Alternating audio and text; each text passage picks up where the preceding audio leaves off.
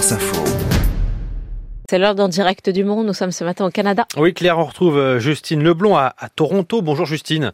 Bonjour. Toronto, où depuis euh, quelques mois, depuis octobre dernier précisément, les habitants peuvent se faire livrer du cannabis par Uber Eats. C'est une première mondiale.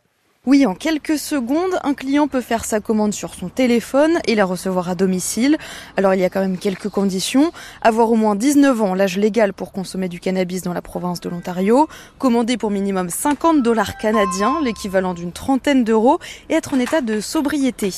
À la porte, ce n'est pas un livreur Uber classique, mais un employé embauché par l'une des boutiques de cannabis référencées. Il a été formé par un organisme dédié pour s'assurer de l'état de l'acheteur au moment de la livraison. Pour le reste, ça fonctionne comme une commande de pizza.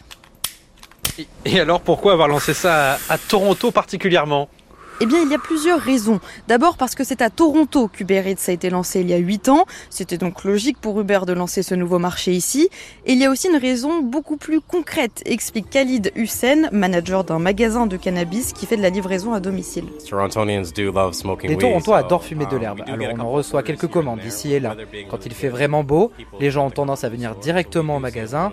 Nous avons donc un peu moins de livraison. Mais pendant l'hiver, on en a beaucoup plus. Ça varie avec les saisons. Donc s'il y a de la neige et du mauvais temps, on a beaucoup plus de livraison. Ça comble un vide, un besoin, notamment pour les personnes qui n'ont pas accès au magasin, qui sont handicapées. Ouais, c'est un peu les principales raisons.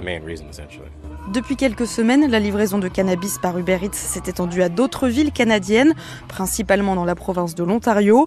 Alors le déploiement dans un nouvel endroit prend du temps car il faut d'abord identifier les magasins avec lesquels travailler. Au Canada, le cannabis récréatif est légal depuis 2018. Justine Leblond en direct du monde depuis le Canada ce matin dans le 5-7 de France Info. C'est à retrouver en podcast sur l'application Radio France.